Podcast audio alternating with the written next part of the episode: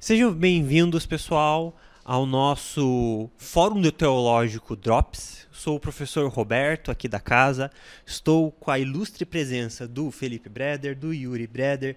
Vieram aqui para Curitiba com a gente no Fórum Teológico para compartilhar um pouco de um tema muito interessante, muito relevante, que é a apologética contemporânea. E um pouco porque é um tema longo, extenso, então nunca a gente nunca termina de estudar um assunto, né? E eles estão aqui para falar um pouquinho mais disso com a gente, nessa nossa parceria entre Fórum Teológico e o nosso podcast Praxis. E eu vou começar com as apresentações, pedindo para vocês ficarem à vontade, se apresentarem, de onde vocês vêm, como é que está hoje o ministério, como que vocês estão trabalhando. Boa tarde, olá pessoal, eu sou Yuri Breder e estou agora morando em Maringá, né? Recentemente fomos para Maringá, sou pastor da primeira igreja batista ali, mas antes eu era de Campo Grande, Mato Grosso do Sul, onde Felipe mora também, e foi lá que a escola do discípulo começou, né? Começou como uma uma escola bíblica dominical para a igreja, né? O ensino totalmente presencial, mas por causa de algumas eh, adaptações que nós fomos fazendo ao longo do caminho, ah, foi surgindo a possibilidade de começarmos a entrar no YouTube e produzir conteúdos para a internet. E aí depois o Felipe vai falar mais sobre isso. Eu sou o Felipe Breder, uh, estou ali como pastor de ensino na Primeira Igreja Batista em Campo Grande. E junto com o Yuri nós estamos aí na Escola do Discípulo há alguns anos. E depois que começou com o Ministério de Ensino na igreja, a gente começou a produzir conteúdos para a internet. É, a gente tem focado principalmente com exposições bíblicas, em expor a Bíblia inteira no YouTube, capítulo por capítulo. Nós temos vários conteúdos especiais, como documentários sobre a história da igreja, documentários sobre apologética, que é o tema que a gente está conversando aqui hoje, muitos projetos legais lá. E a gente tem investido principalmente para por uma igreja que seja intelectualmente robusta e espiritualmente vibrante. Essa é a nossa visão, nosso sonho de ter, de, de ter uma igreja que ame estudar a Bíblia, que seja intelectualmente forte, robusta, mas que também seja vibrante, que também seja apaixonante. Isso que nós temos buscado. E é uma honra para a gente estar tá aqui, tanto no fórum agora também fazendo esse, esse é, pocket que você falou, né? O, esse, esse pedaço aqui com a gente. É, o professor Jetão aqui da casa dele sempre fala, né? A nossa fé ela tem que ser inteligente. Então, quanto mais a gente puder minar os cristãos do nosso país com informação, com teologia, com inteligência, com conhecimento, porque não adianta ser aquela fé familiar. Ah, meu pai era da igreja, eu também sou, então tá tudo certo. É importante que a gente entenda por que, que a gente acredita, em quem a gente acredita, né? Então, é, viver a teologia, eu sempre falo que é um privilégio poder, né, hoje aqui na Fabapar, viver de ensinar da teologia é um privilégio um, por, muito, uma responsabilidade muito grande, mas é um privilégio. Imagino que o sentimento com a escola do discípulo seja um pouco disso, né? O alcance que tem, a, o, os feedbacks que a gente acaba recebendo de interagir com as pessoas, pesa um pouco na responsabilidade também, né? Então é legal estar aqui com vocês. O conteúdo que vocês disponibilizam é muito bom e é legal. Vamos aproveitar que vocês estão aqui e vamos entrar no nosso assunto que é apologética. Né? Começando do termo apologética, que é um termo aí sobre defesa, mas que tipo de defesa? Né? Então, ontem é, nós começamos falando de algumas definições possíveis. E quando você caminha pelas definições de apologética que os autores mesmo dão, é, você vê que tem algumas diferenças por causa da ênfase apologética que cada um deles tem. Mas eu acho que o que define, o que define ou deveria definir a apologética para nós é um texto bíblico, que é um texto bíblico clássico dos apologetas, que é 1 Pedro 3,15, que diz assim: Antes, santifiquem Cristo no Cristo, Cristo como Senhor em seu coração. Estejam sempre preparados para responder a qualquer pessoa que pedir a razão da esperança que há em vocês. A palavra-chave aqui desse versículo para nós é responder. Né? Porque responder vem da palavra grega apologia, né? de onde nós é, entendemos, de onde nós trazemos apologia. Né? Então, na verdade, a, a defesa da fé, eu acredito que seria melhor explicado, cumpriria melhor a função se nós enfatizássemos que a apologética é o ato de responder bem intelectualmente sobre a razão da nossa fé do que defender a nossa fé. Porque a simples defesa da fé, ela pode ser é, um pouco até. É, beligerante, digamos assim. A gente está acostumado a ver ministérios de apologética e os símbolos são sempre assim, escudo e espada. Né? Parece que a pessoa está lá, é um cruzado. Né? Eu tenho que defender a fé. Então a gente precisa nos lembrar que a fé ela ela ela está muito bem guardada, ela está muito bem protegida. O que nós devemos fazer é responder às pessoas que nos perguntam acerca da razão da nossa fé, nós devemos, devemos responder essa pessoa de modo inteligente, de modo é, compassivo, como Pedro continua dizendo no versículo 16, com boa consciência. Então eu acho que a apologética cristã é a tarefa que nós desempenhamos de responder às pessoas, responder às críticas que se fazem à igreja, responder às questões que o mundo levanta acerca da plausibilidade da crença cristã, da sua veracidade, é, da sua compatibilidade com a vida. Então, a apologética é responder ao mundo sobre o que é a nossa fé e sobre a não só a racionalidade da nossa fé, mas a plausibilidade daquilo que nós afirmamos crer. Eu ia bem comentar das cruzadas. Quando a gente pensa nas cruzadas, elas dão essa impressão, né? essa necessidade de levantar uma arma para fazer uma defesa ali da, no caso do órgão religioso, da fé, que era exatamente algo que os judeus acreditavam que Jesus faria e Jesus veio mostrando que não era assim que seria feito, né? E ele traz uma nova compreensão. Exatamente. E é, é, o Yuri acabou de mencionar, Deus não precisa ser defendido. Jesus não precisa ser defendido. O Spurgeon falava que Jesus é como um, um leão enjaulado, que basta abrir a jaula, entendeu? Basta deixar que o leão saia, porque Jesus mesmo não precisa ser defendido. A apologética é a tarefa de responder à plausibilidade do cristianismo. Que o cristianismo possui respostas melhores, que o cristianismo possui alternativas melhores. Uh, essa é a grande tarefa da apologética, de explicar a plausibilidade da nossa fé, explicar a plausibilidade do cristianismo. Isso, é, evitar essa tarefa de defesa bélica já é um, um bom passo. É, e também, de uma vez que nós não estamos defendendo a fé, a gente também deve lembrar que nós estamos falando da plausibilidade da crença cristã, mas nós também não estamos interessados em provar, em argumentos que provem, porque, no, num certo sentido, é, muita gente que busca apologética busca argumentação busca o que, que eu devo responder quando eu me encontro com alguém que diz que não crê em Deus ou que Deus não existe. Qual a resposta que eu dou para isso? Então, muita gente faz apologética como se fosse um separar um conjunto de boas respostas e colocar aqui no meu, no meu banco de dados. E se eu encontro uma pessoa que defende o aborto, eu dou essa e essa e essa resposta, entendeu? Quando na verdade para nós, a apologética está mais relacionada com o ato de você se relacionar e ouvir as perguntas que estão te fazendo. Porque para responder é necessário ouvir uma pergunta. Ninguém responde uma pergunta que não foi feita, com raras exceções dos teólogos né, que gostam de responder perguntas que ninguém está fazendo. Mas a gente precisa entender que existem questões que, que na, nossa, na nossa cultura precisam de respostas. Existem dilemas pessoais, existem dilemas sociais, existem dilemas científicos, filosóficos, e eles precisam de uma resposta. E nós acreditamos que o cristianismo, a fé cristã ou a crença cristã, tem respostas para todas as questões que nós enfrentamos na vida, que essas questões, essas respostas, elas são compatíveis com a vida. Né?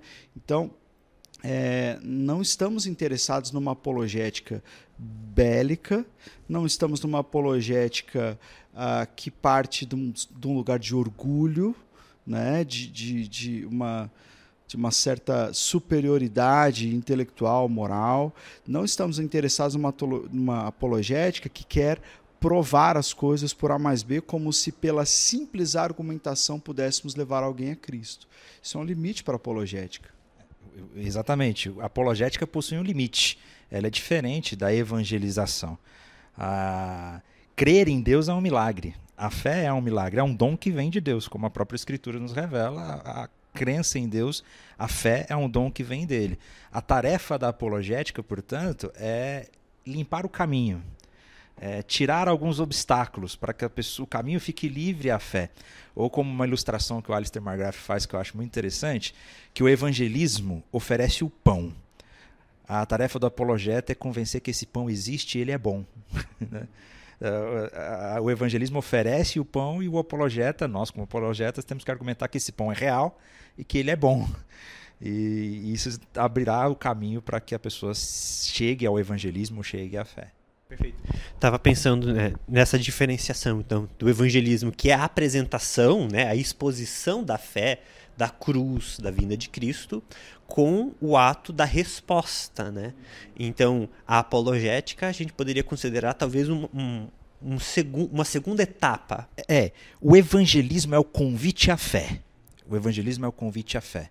A apologética, ela limpa o caminho e ajuda a preparar esse evangelismo.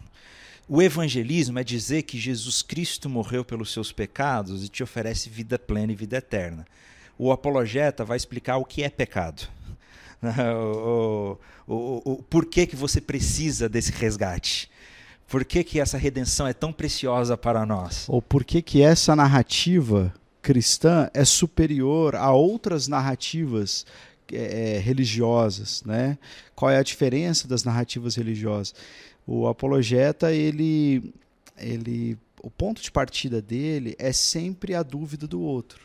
É sempre o ponto em que o outro está. E a primeira coisa que o apologeta deve fazer é entender qual é a cosmovisão dessa pessoa que está conversando comigo. É, porque uma vez que nós entendemos qual é a sua cosmovisão, a visão de mundo que essa pessoa tem, nós então poderemos oferecer as respostas necessárias para que ela possa receber esse pão. Pensando numa realidade bíblica, antes da gente vir para uma realidade mais contemporânea, a gente tem as cartas de Paulo com objetivos específicos de ensinamento para situações específicas que cada uma daquelas igrejas estavam vivendo o apologeta ele tem que fazer isso, né? Ele tem que entender a situação onde ele se encontra, onde aquela pessoa se encontra e tentar ali talvez com é, se colocar no lugar dela para achar a melhor resposta que vá abrir esse caminho para essa pessoa. Exatamente. E nós vemos claramente essas diferenças assim no, no livro de Atos, nas cartas paulinas. O primeiro sermão de Pedro, eh, de logo, da, logo após o Pentecoste, é interessante ver qual foi a estratégia apologética dele. Ele falando para um público judeu então ele se apoia numa apologética histórica, ele pega evidências históricas, fala, olha, a nossa história está se cumprindo. Ele usa as autoridades, as autoridades que o apóstolo Pedro usa é a própria escritura e as profecias, porque é, eram uma autoridade reconhecida pelos judeus. ele se utiliza de uma linguagem que os judeus entendem. Nós vamos para o discurso do apóstolo Paulo em Atenas, é completamente diferente os atenienses não conheciam a Torá, não conheciam a história de Israel, eles não tinham a palavra como autoridade. Então o apóstolo Paulo ele usa outra autoridade, ele vai usar a autoridade dos próprios poetas estoicos para poder argumentar sobre o trazer o argumento dele. Uma excelente apologética cultural, Uma né? excelente apologética cultural. Ele conhece qual é a realidade e ele tem a resposta certa para oferecer as perguntas que eles fazem. na primeira carta aos Coríntios é interessante que Paulo fala que os judeus eles buscam poder e os, os, os, os gregos buscam sabedoria. Então, olha a, as perguntas que eles fazem. Né? E Paulo diz que Jesus é poder para os, os judeus e sabedoria para os gregos. Ele oferece a resposta para as perguntas que eles estão fazendo. Isso é interessantíssimo. É, tem uma carta de Paulo, não vou lembrar se é Gálatas agora, que ele fala assim: quando fui falar com vocês, eu abri mão dos argumentos lógicos. E ele fala da experiência onde ele estava em Atenas, em Atenas ele em Coríntios. E ele usa isso. Então, numa situação, ele usa uma estratégia. Em outra, ele tem que entender. Me fez judeu para os judeus e romano para os romanos. Exatamente. Quando ele fala com a igreja, ele está falando com o público que já pressupõe a verdade de Deus, já pressupõe que Jesus é o Senhor. Então ele responde às questões e responde aos, às heresias, né, aos falsos mestres, de acordo com o Evangelho. Diferente do que ele fez lá em Atos, em Atos diferente do que ele faz diante de Festo ou diante de Agripa. Né? Então, é, dessa forma, quando a gente trata a apologética como essa resposta, como ato de responder solidamente sobre a plausibilidade da fé cristã, nós falamos, então, todos somos apologetas. Sim, todos nós, quando alguém, algum amigo nos pergunta, mas por que você é cristão? Você está diante de uma oportunidade de fazer apologética. Você vai oferecer uma resposta e você deve oferecer uma resposta que seja robusta, que seja plausível, que seja racional, que faça sentido, que seja adequada com a vida, né, que responda a dilemas. Então, apologética não é um, uma matéria que se dá no seminário e que a gente aprende lá, né, até falando sobre isso ontem. Ah, o que é apologética? É uma aula que você tem lá no seminário, você aprende sobre Mormon, Testemunho de Jeová, né, Adventista e só. Não, é muito mais. A gente deveria estar o tempo todo aprimorando, afinando as nossas respostas. Os grandes apologetas que a gente teve na, no século, nesse, nesse último século e, e no tempo contemporâneo, não eram reconhecidamente apologetas, como Tim Keller, Tim Keller, ninguém, todo mundo lia os livros dele, ele faz uma excelente apologética, mas ele não era. Ninguém falava assim, ah, o apologeta. Você pensa em apologeta você pensa no William Lane Craig, né? mas não no John Stott, por exemplo, excelente apologeta. No C.S. Lewis, excelente apologeta.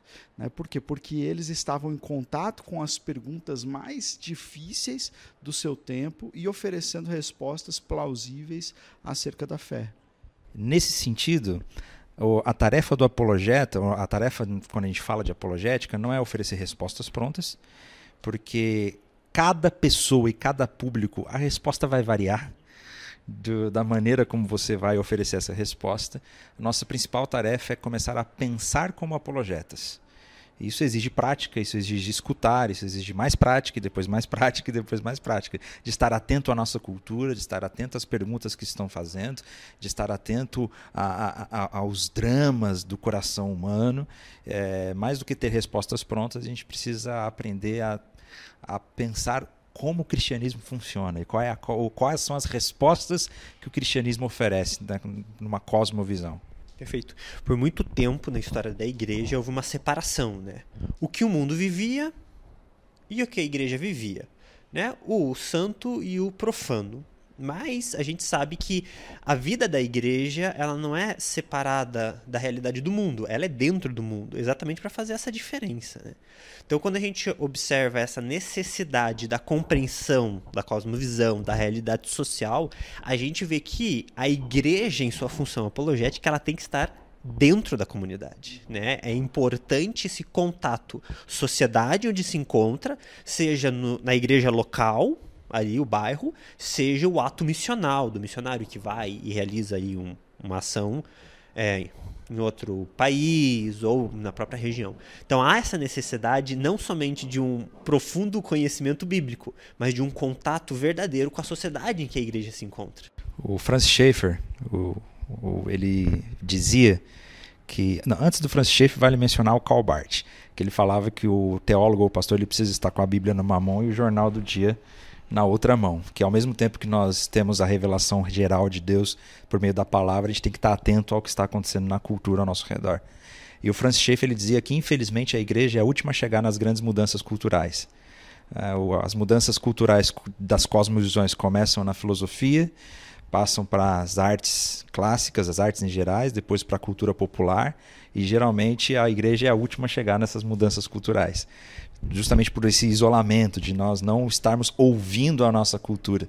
E se nós estivéssemos envolvidos e ouvir a nossa cultura, nós estaríamos melhor preparados para responder. É, isso é uma coisa interessante, né? Tertuliano, lá no período ainda dos pais, né?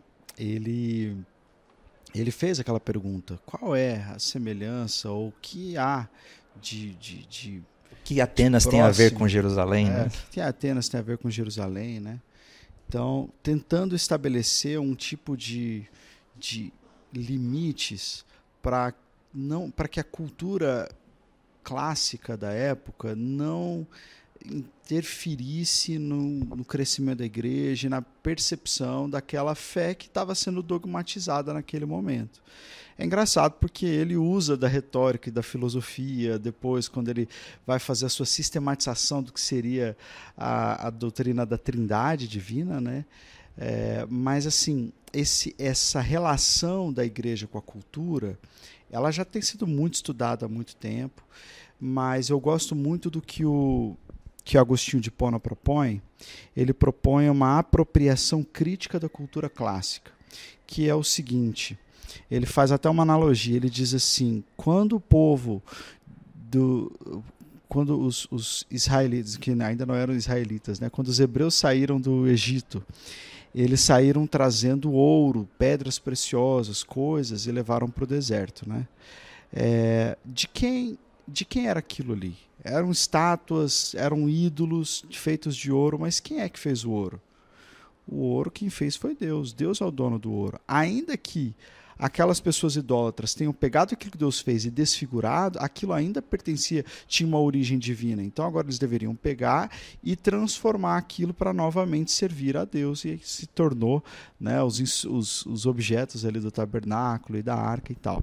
Então o que ele está querendo dizer é o seguinte, que na nossa cultura a arte a criatividade, o bem, a poesia, a vida, o apelo pela verdade, a ciência, todas essas coisas, elas pertencem a Deus. Ainda que o mundo as tenha desfigurado, é importante que nós é, mostremos para as pessoas a a, relação imediata que tem entre Deus e todas essas coisas, né? De que Deus está aqui. Então nós aproveitamos a cultura clássica, mas aproveitamos a cultura clássica de maneira crítica, né? De maneira crítica, não é qualquer coisa que nós trazemos, que nós recebemos, mas nós temos que ser bons hermeneutas culturais, não só hermeneutas bíblicos, mas hermeneutas culturais, para lermos bem a nossa cultura, aproveitarmos aquilo que há de imagem de Deus, aquilo que há de graça comum, e então usarmos isso como ponto de partida para a nossa tarefa apologética. Muito bom.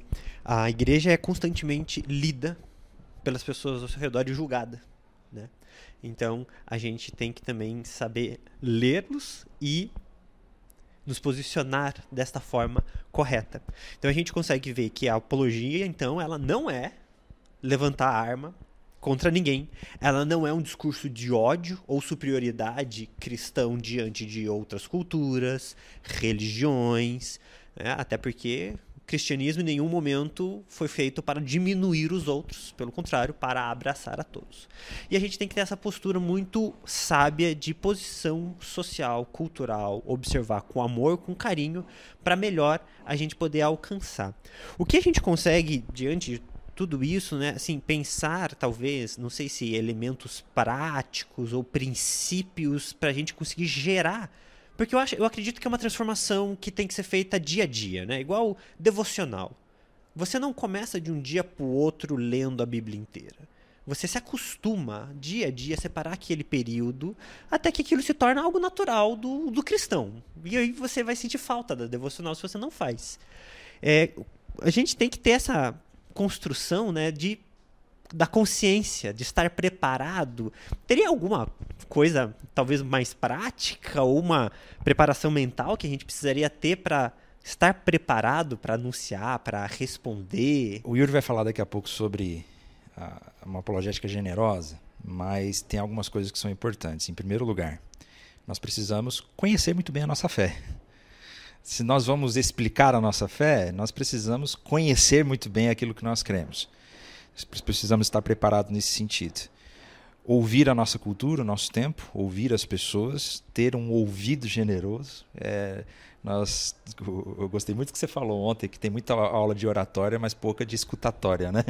Seria bom se a gente começasse a escutar as pessoas.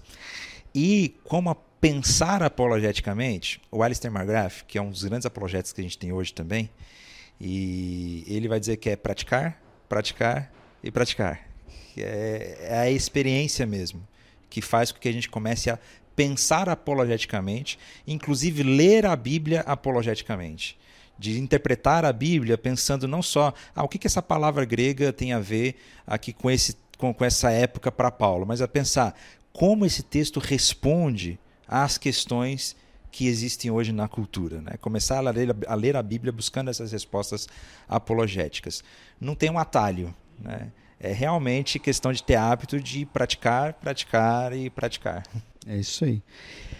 Olharmos para a história e vermos que a apologética, essa tarefa, não começou ontem. Paulo fez isso, Pedro fez isso, João fez isso. É, João faz uma apologética no início da sua primeira carta, dizendo: olha, aí aquilo que nós estamos falando, nós ouvimos, nós pegamos, nós tocamos com as nossas mãos. Tipo, nós não estamos falando de algo que foi uma mera ideia. Né? Quando Paulo está diante de Festo, ele fala assim: olha, essas coisas, a ressurreição de Jesus, não aconteceu num canto. Pode ir lá em Israel perguntar para todo mundo, está todo mundo sabendo. Né? Então, assim, eles fizeram isso. Na história da igreja, Justino Mártir foi um, foi um apologeta muito importante. Orígenes foi um apologeta muito importante. Tertuliano foi um apologeta muito importante. Tertuliano, criativo demais, porque, é, é, como ele era um advogado, um excelente advogado, ele defendeu a igreja de algumas formas até curiosas, né, que não se tratavam de, de responder com argumentos da fé em alguns momentos da história onde não havia edito de perseguição imperial aos cristãos, mas havia perseguição imperial aos cristãos, ele se levantou e defendeu os cristãos para o imperador, dizendo: olha, é, é errado perseguir os cristãos, gastar o dinheiro com as tropas indo de cidade em cidade procurando os cristãos, se não há uma lei para isso. Isso é mau uso de recurso público. e ele conseguiu que realmente a perseguição por um tempo cessasse, porque ele não só estava olhando para os argumentos bíblicos para que os cristãos não fossem perseguidos. Ele viu que a perseguição ela, ela estava acontecendo de maneira ilegal de acordo com as leis do Estado. É, olha como isso é importante para ler a cultura, né? Então, durante a história, você tem, né, mais para frente, é, C.S. Lewis, Chesterton, Tim Keller, esses caras. Para você começar, chama esses caras para sua companhia. Começa a ler livros que tratem dessas questões, como Deus na Era Secular, do Tim Keller, como A Fé na Era do Ceticismo. Cristão o... na Sociedade, do John Stott, o Cristão na Sociedade Contemporânea. contemporânea. É, a, o Cristão na Sociedade Pluralista, do Leslie Newbegin, a Apologética Cultural, do Paul Gould, esses livros estão cheios de conhecimento acumulado que você não precisa ter que construir as suas respostas sozinhos. Né? Então, é, Paulo fala isso lá em Efésios capítulo 3, né? que nós, arraigados e ligados profundamente em amor, nós, juntamente com todos os santos, conhecemos a plenitude de Deus. Isso para mim é muito forte, que nós conhecemos a plenitude de Deus juntamente com todos os santos. Então nada se faz sozinho. Existem outros santos ao, ao longo da história que podem nos ajudar nessa tarefa. E segunda coisa, além de se juntar a essas pessoas, conhecer a história da igreja, a história da teologia, é você fazer perguntas. Fazer, tentar se engajar em diálogo com quem tem uma crença diferente da sua. Porque eu vejo muito crente falando sobre as questões de um casal LGBT e tal, e nós precisamos falar sobre isso. Minha pergunta é: quantos casais LGBT você conhece? Você consegue dar nome para eles? Você já recebeu eles na sua casa? Você já ouviu qual é o dilema deles? Qual é a pergunta que eles fazem para você? Ah, não. Então a gente está, sabe, perdendo a chance da gente se envolver generosamente na vida daqueles que a gente quer responder. Porque no final das contas, a gente quer responder essas pessoas porque nós amamos essas pessoas. Não porque nós amamos a teologia cristã e a gente quer que ela prevaleça. A gente ama as pessoas e a gente quer que elas sejam salvas. Então não dá para a gente fazer isso num lugar seguro, distante delas. A gente precisa ir lá. O Paul Tillich falava sobre essa teologia da fronteira, né? que o apologeta ele vive nessa fronteira, ouvindo o que se diz do lado de fora. E é um lugar de muita riqueza, as fronteiras, né? Elas são lugares normalmente de muita riqueza, de muito, de muito comércio, de muita riqueza cultural, né? Por causa dos povos e tal. Mas é um lugar às vezes perigoso. Então o apologeta ele tem que ser corajoso, corajoso para ouvir, por exemplo, é, gente que tem argumentos que são extremamente ofensivos à sua fé. E ele poder ouvir isso e falar: tudo bem, é assim que você crê, mas tudo bem, posso te oferecer uma resposta quanto a isso? Não se ofender, não achar, não levar para o lado pessoal. Então, o bom apologeta ele também tem que ter o coração no lugar, saber que ele não é o salvador do, da cristandade, ele está ali para amar uma pessoa e oferecer respostas a ela. E ter muita humildade. Né? Eu estava no Twitter hoje, ou no X, né? Aí tem que ser Twitter, gente. Mas estava no Twitter hoje e um professor compartilhando que ele chegou numa sala de aula, no seminário, e ele falou assim: Olha, vocês serão um dia futuro pastores e pastoras. E nesse momento, um aluno dele, no primeiro semestre, no primeiro semestre, pronto. Aí, professor, agora já me decepcionei completamente, ficou irritadíssimo, aquela coisa toda, né? Porque ele, que é pastorado feminino, aquela polêmica toda e tal. E, e ele falando, cara, se a gente não tiver a humildade de entender outras visões e de saber que o nosso pensamento teológico não é único, a gente não vai conseguir ganhar o coração das pessoas. Se você quer ganhar o coração de alguém, como é que você vai ganhar o coração de alguém se você já começa des desacreditando aquela pessoa, é, tirando a credibilidade dela? como é que você vai ganhar o coração de alguém que você já chega mandando para o inferno? A experiência que o Franz Schaeffer teve com, com Karl Barth. Vai conseguir. É, essa foi uma experiência que mudou a vida e o tipo de apologética do Francis Schaeffer, porque ele era o cara antigamente da, da, do, da espada e da cruz, né? E é muito agressivo, junto com um grupo de teólogos americanos, Cornelius Van Til, o pessoal ligado a alguns seminários presbiterianos. Eles eram conhecidos pela sua dureza, por, por, por defender o evangelho contra o liberalismo, e, e, eles eram muito duros mesmo. E escreveram contra um artigo contra o Calbart. Né? Falaram, olha, nós não temos, nós temos mais coisa em comum com o catolicismo romano do que com a teologia do Calbart. E acabaram com ele.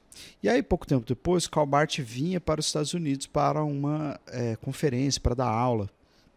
E aí o Francis Schaeffer manifestou um desejo público, em algum jornal, alguma entrevista, de conhecer o Calbart e de conversar com ele. E o Calbart escreve uma carta, que ela é domínio público, está na internet, dá para todo mundo acessar. Mas é uma carta assim dizendo: O que, que você quer comigo, cara? Você já me, já me jogou no inferno, você já me enforcou, já me jogou com os hereges. Você quer perder seu tempo comigo? Eu não tenho interesse nesse tipo de cristianismo investigativo e punitivo que vocês praticam, onde vocês estabelecem quem é e quem não é. Isso não funciona comigo. Então, vocês já me jogaram para os leões. Eu acho que você deve gastar mais tempo com seus amigos católicos do que comigo, porque comigo você não vai ter nada. E essa carta fez o Schaefer entrar numa crise muito grande. E dessa crise nasceu o livro Verdadeira Espiritualidade. E há então um shift, há uma mudança na maneira como o, Schaefer fazia apologética. Aí foi que ele se tornou alguém que, como depois veio o Labri, né? O Labri, a, a sua instituição, é, que é um lugar de diálogo, é um lugar de conversa, de conversas à mesa, um lugar de hospitalidade, onde as pessoas debatem sobre arte, política, filosofia, educação, sobre todos os assuntos, e é um lugar aberto a todas as pessoas, mas ele não era assim. Né? Ele se tornou assim porque ele percebeu que não adiantava ele ter a verdade se, ao comunicá-la, ele feria tanto as pessoas a ponto de fazer com que elas não recebessem aquilo de tão precioso que ele tinha para oferecer. É, quando eu comecei a estudar teologia, né, um pastor da minha igreja chegou, eu sempre conto essa história porque ela foi impactante para mim e, e, eu acho que é um pouco dessa visão. E ele falou assim: quando que você começa as aulas? Eu, ah, amanhã, era um domingo, começava na segunda. Ele, então deixa eu te dar uma dica. Vai com o seu coração aberto, porque a resposta que você acha que está certa, talvez não esteja. E aí no meu primeiro dia de aula eu vim e eu percebi que ele estava certo. Porque a gente aprende muito quando a gente vem para a faculdade, né?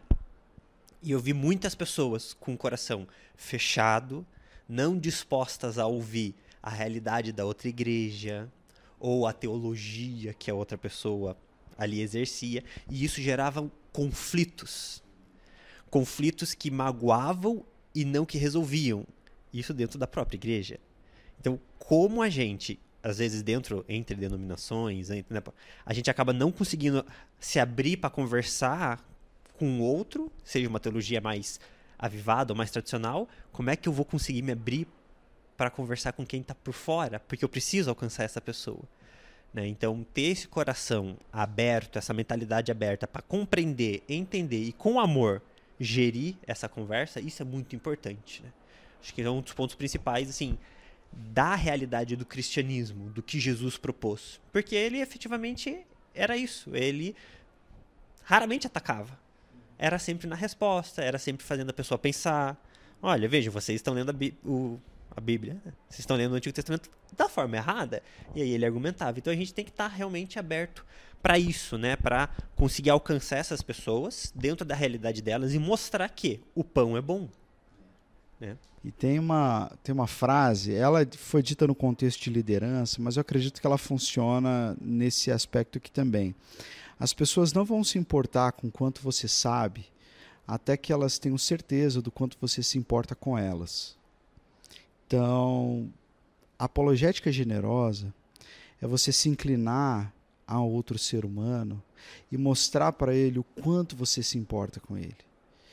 E o fato de que muitas vezes a gente faz isso com pessoas que não são crentes, que têm uma vida totalmente diferente daquilo que nós pregamos, pregamos que é o certo, mas ainda assim nós insistimos em amar essa pessoa, isso quebra barreiras para que então elas ouçam o que a gente tem a dizer. A gente tem que lembrar da frase desse cara aqui do Anselmo de Cantuária, né? É, que diz que a gente não compreende para depois crer, a gente crê para depois entender. Então, levar, levar alguém à fé é levar alguém a Cristo, levar alguém a uma pessoa, fazer essa ponte relacional. A apologética generosa começa logo no versículo depois de 1 Pedro 3,15, que é 1 Pedro 3,16, que fala que nós devemos responder, mas fazer isso como? De boa consciência, de maneira branda, com bom procedimento, para que aqueles que nos acusam falsamente se sintam envergonhados daquilo que eles falam contra nós, de tão bondosos que nós somos, de tão mansos que nós somos. Então, assim, eu acho que essa é a parte que muitos apologetas da, das cruzadas contemporâneas não entendem, porque o comportamento está totalmente inadequado. Você tem ortodoxia, mas você tem uma péssima ortopraxia e uma péssima ortopatia, porque não há amor sincero. Né? Então, quando nós amamos, nós praticamos essa apologética generosa, que é a apologética do encontro, é a apologética que, que se importa em ouvir, que entende que as coisas não são só questões de argumentos, elas são questões existenciais. Né? Então, isso faz da tarefa apologética, para mim, apaixonante, porque eu posso para mim como apologeta é muito lindo quando quanto mais eu estudo eu falo o evangelho faz sentido. O evangelho tem resposta para isso. O amor de Deus cura todas as coisas. A cosmovisão cristã já mostrou isso. Então e, e ter essa experiência de conduzir pessoas a né, superarem esses obstáculos é maravilhoso. E eu acho que também como ponto de partida né ponto de vista prático estudar sobre cosmovisão cristã que a cosmovisão cristã ela trata de pressupostos. O argumento ele vem depois do pressuposto. Então, se você tiver bons pressupostos de criação, queda, redenção, consumação, estes pressupostos vão dar base para você construir as suas respostas mais tarde. Né? Então, é como você, ah, sei lá, é, é você fazer o bolo antes da cobertura, né? A cobertura só existe depois do bolo. Então, primeiro você precisa fazer o bolo, você precisa conhecer a cosmovisão cristã muito bem. E aí depois tudo fica fácil. É, eu, eu fico fazendo alguns comparativos porque eu gosto de sempre tentar identificar elementos novos com elementos familiares. E aí eu consigo fazer os comparativos, né? Então, como a gente já teve essa conversa sobre o evangelho, e a apresentação do evangelho, da mesma forma, uh, eu acho que eu consigo ver muito bem fixo aquilo, né? A vivência cristã. Conhecer, o Deus, a qual a gente segue, a gente acredita, a cruz de Cristo, ela é, é automático hum, no ritmo que a gente se entrega, que a gente vive esse cristianismo, a gente compreende, a gente se apaixona, as respostas virão. Né? A gente vai se entregando porque você começa a ler um livro, aí você lê outro, aí você lê isso, aí você volta para a Bíblia, aí a Bíblia está diferente. E é apaixonante, porque a vida com Deus é apaixonante, né? Quando a gente pega o conceito de missio dei, essa missão, essa grande missão de Deus que começa no Gênesis e mostra em Jesus na cruz todo essa, esse objetivo, esse, essa vontade de Deus de salvar o mundo, e a gente percebe que a gente pode ter parte nisso, e que as respostas, a forma como a gente vai tratar outra pessoa, a forma como a gente vai expor o evangelho para essa pessoa, pode ser decisivo para que ela também possa experimentar essas bênçãos. Eu me pergunto como não fazer isso? Como não querer ser parte desse processo? Como não querer ter a oportunidade de expor, de responder, né? Eu acho que faz parte de ser cristão querer expor o cristianismo. Eu, eu acredito que você está coberto de razão, porque ah, quando nós falamos de evangelismo e a gente fala de compartilhar a nossa fé, a gente fala essencialmente de uma de uma relação crescente com Deus, de uma relação crescente com a compreensão de quem nós somos, das nossas limitações, e uma relação crescente é, do próximo. Né? Então, sem dúvida, isso é um, é um processo apaixonante que nos, que nos faz crescer e amadurecer muito. Eu gosto muito de uma ilustração que nos ajuda muito a como fazer apologética, como oferecer boas respostas, né? Eu não sei nem se é, eu não sei de onde que eu vi essa ilustração, quem fez primeiro, se é uma história real ou não, mas de uma entrevistadora que foi fazer uma entrevista com o gerente de um banco. E, e ela perguntou para o gerente de um banco qual era o treinamento que eles davam para que os funcionários identificassem as suas notas falsas. E ele disse: Não, não existe esse tipo de treinamento. Como assim não existe? Como é que vocês identificam a nota falsa?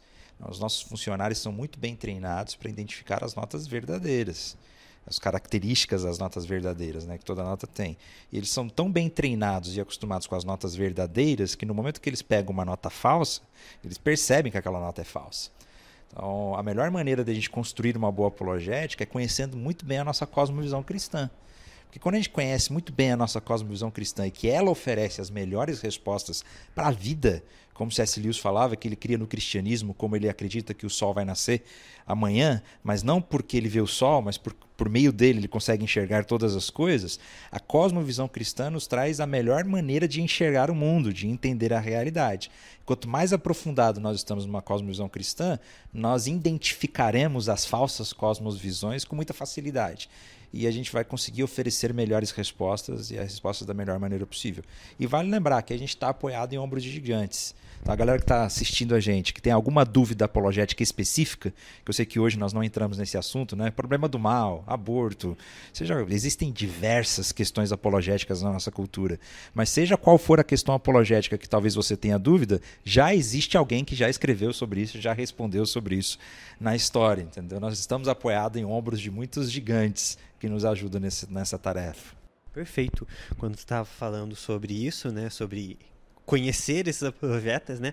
É, não é uma batalha que a gente está sozinho, né? Ninguém é Elias achando que está sozinho. Não precisa. A gente tem aí a história da igreja e eu, eu sinto que às vezes há um certo preconceito por certos momentos da história da igreja que a gente tem que entender que todo momento ruim existem as coisas boas também. Então a gente pode ir nos pais da igreja, a gente pode ir dentro de uma teologia é, Tipo, você pode pegar a coisa do Lutero, vai ter coisa dele que você vai concordar e coisa que você não vai concordar, mas tem coisa boa. Então a gente tem que reconhecer, aprender a identificar, se apoiar nas suas lideranças, com certeza, dentro da sua realidade de igreja, né? Então, vai no seu pastor, pastor, quero estudar apologia, me ajuda. O que, que o senhor sabe sobre isso? Então, a, a, a igreja é uma grande comunidade, é uma igreja. Então, a gente está junto nisso. Eu acho que é importante ninguém achar que está sozinho. Ninguém achar que só eu, na minha cidade, quero defender a minha fé. Não, não. Estamos juntos. E eu quero agradecer. Agradecer porque realmente foi só, foi só um pouquinho de tudo que se pode falar sobre apologética, porque é muito conteúdo. Eu quero agradecer por essa conversa boa, que dá vontade de ficar conversando mais. Quem sabe outra oportunidade a gente conversa mais, pega um tema específico né? E entra. Agradecer o pessoal que está assistindo a gente. Vocês podem deixar comentários, dúvidas, perguntas. Podem acessar também o Escola de Discípulo, que tem conteúdo lá sobre isso, com certeza. Temos um documentário só sobre apologética. Na verdade, já é com algumas questões apologéticas, tentando trazer algumas respostas. Mas vale a pena, então, trazer algumas recomendações né, sobre apologética. Pode começar com Apologética Pura e Simples, do Alistair McGrath. Tem também a Apologética pro século, no século XXI, do Alistair McGrath também.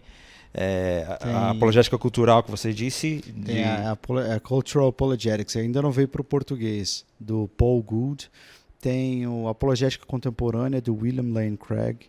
Tem a, uma teologia sistemática descrita do ponto de vista de um apologeta que é a do Alistair McGrath. Histórica, é teologia histórica, filosófica e sistemática. sistemática. Muito boa, excelente para ver o desenvolvimento de alguns apologetas e do, do pensamento. Né? Ah, um livro chamado E Agora Como Viveremos, da Nancy Pierce. Tem o Verdade Absoluta, do, da Nancy Pierce também. O Como Viveremos, do Francis Schaeffer.